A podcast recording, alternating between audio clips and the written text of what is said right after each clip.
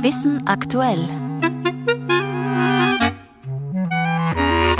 Schmutzige Luft stört Blumen und Bienen und Umwelt-DNA verrät zu viel über Menschen. Das sind unsere heutigen Themen. Am Mikrofon ist Hanna Ronsheimer. Luftverschmutzung lässt Blumen anders duften oder ihren Geruch schneller verschwinden. Das ist fatal für Insekten wie für Pflanzen, wie ein US-Forschungsteam herausgefunden hat. Denn der Schmetterling findet nicht mehr zur Blüte. Helga Meyer berichtet. Wenn eine Pflanze voll in ihrer Blüte steht, dann strömt sie Aromastoffe aus und die locken Insekten an, etwa Schmetterlinge oder Bienen, die die Pflanze bestäuben und damit die Fruchtbildung und die Fortpflanzung ermöglichen. Doch hohe Ozonwerte und ein hoher Wert von Nitratradikalen in der Luft stören diesen Bestäubungsprozess, denn die Schadstoffe verändern die Zusammensetzung der Blütenlockstoffe, mit dem Ergebnis, dass die Insekten die Blüten nicht mehr finden und aufs Bestäuben vergessen. Besonders deutlich wird das in der Nacht, denn dann ist der Wert der Nitratradikale besonders besonders hoch, vor allem in städtischen Regionen. Für ihre Studie untersuchten die Forscher unter anderem ein Feld mit Nachtkerzenpflanzen und analysierten deren Duftgemisch. Das Ergebnis, hohe Konzentration von Nitratradikalen in der Luft verändert die Zusammensetzung der Duftaromen. Es kommen bis zu 70 Prozent weniger Nachtschwärmer zur Blüte.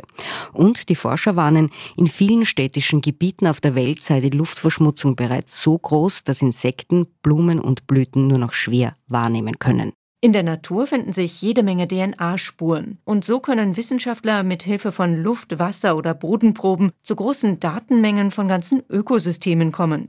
In den Umweltproben findet sich aber oft auch genetischer Beifang in Form von menschlichem Erbgut, was unter Experten ethische Debatten und Forderungen nach klaren Datenschutzregeln mit sich bringt. Raphael Krabscher berichtet. Alle Lebewesen hinterlassen in ihrer Umgebung kleine DNA-Spuren. Für Forscherinnen und Forscher ist diese Umwelt-DNA interessant, weil sie damit unter anderem an Informationen über eher schwer zugängliche Tierarten kommen, wie zum Beispiel Wale oder auch seltene Insekten, erklärt die Biologin Tamara Schenecker von der Universität Graz. Also eine sehr effiziente Methode ist, diese Information zu bekommen und vor allem auch, weil es eine nicht invasive Methode ist. Also wir müssen jetzt die Tiere nicht aufsammeln, irgendwie stören, sondern können das mit möglichst wenig Eingriff in die Umwelt erheben. Mit dem technischen Fortschritt wachsen aber auch die Bedenken über die Verwendung der in Umweltproben gefundenen Daten, sagt die Politikwissenschaftlerin Barbara Breinsack, die auch Mitglied der Bioethikkommission ist. Das Problem ist, dass wir in vielen Bereichen der Forschung aufgrund der sich verbessernden genetischen Analysemethoden heute auch DNA-Materialien haben, die menschliche Quellen haben. Menschen geben Erbgut zum Beispiel über ausgefallene Haare, abgestorbene Hautzellen oder Körperflüssigkeiten an die Umgebung ab. Anhand dieser Daten könnte man theoretisch einzelne Personen identifizieren. In der Praxis ist das laut Schenecker derzeit aber nur in äußerst seltenen Ausnahmefällen möglich was jetzt so wirklich echte Umwelt-DNA-Proben betrifft, sind wir schon noch entfernt, dass wir wirklich sagen können, dieses Individuum war da, weil die DNA aus einer echten Umwelt-DNA-Probe ist meistens eine Mischung aus mehreren Individuen. Und da tun wir Wissenschaftler uns im Moment noch sehr schwer, wirklich einzelne Individuen zu identifizieren. In Zukunft könnte die Identifizierung einzelner Personen jedoch einfacher werden. Schenecker und Breinsack sind sich daher einig, dass es klare Regeln für die Weiterverarbeitung menschlicher DNA aus Umweltproben geben muss. Man braucht früher oder später binnen die Regeln und man braucht natürlich auch das Mitdenken der Forscherinnen und der Forscher. Und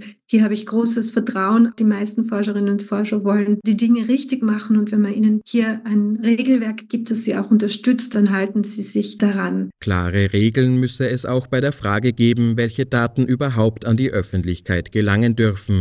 Denkbar wäre laut Breinsack etwa, dass man den genetischen Beifang einfach vernichtet und die Daten nicht publiziert, sofern es sich in der Forschungsarbeit nicht um Menschen dreht. Klar sei jedenfalls, dass nationale Gesetzgeber und auch einzelne Institutionen schon jetzt Regeln ausarbeiten sollten, um die Arbeit von Forscherinnen und Forschern künftig zu erleichtern. Viel Umwelt-DNA, wenn auch nicht von Walen, findet man auch im Nationalpark Neusiedlersee. Der wurde nun um 140 Hektar erweitert. Viele Tier- und Pflanzenarten wie die blauflügelige Ödlandschrecke, die große Kreiselwespe, der Sandwegerich oder das Federgras haben in diesem Sandgebiet am Ostufer ihren Lebensraum.